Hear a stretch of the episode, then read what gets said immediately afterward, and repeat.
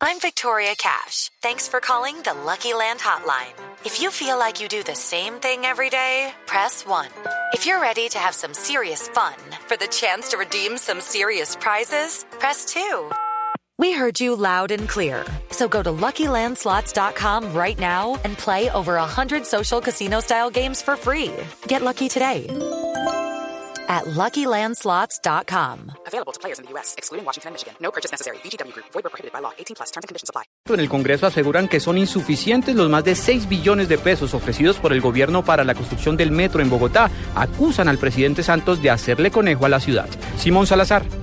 El representante del Centro Democrático, Eduard Rodríguez, denunció que el presidente Santos le estaría haciendo conejo a Bogotá con la financiación del metro. Según él, el compromiso de financiar 6 billones de pesos solo cubriría algo más de la tercera parte de la mega obra, cuando Santos podría hacer uso de la ley de metros para aportar hasta el 70% de la obra. No pueden poner a Bogotá a poner los 9 billones que hacen falta cuando el gobierno nacional tiene que entregar 10.5 billones de pesos para la financiación del metro. En eso eh, hemos sido reiterativos. Tanto el presidente Santos como el alcalde Petro no le pueden hacer conejo a Bogotá y endeudar a la ciudad. El representante finalizó diciendo que es lamentable que quieran convertir la construcción del metro en politiquería, pero sin un compromiso real por parte del gobierno. Simón Salazar, Blue Radio.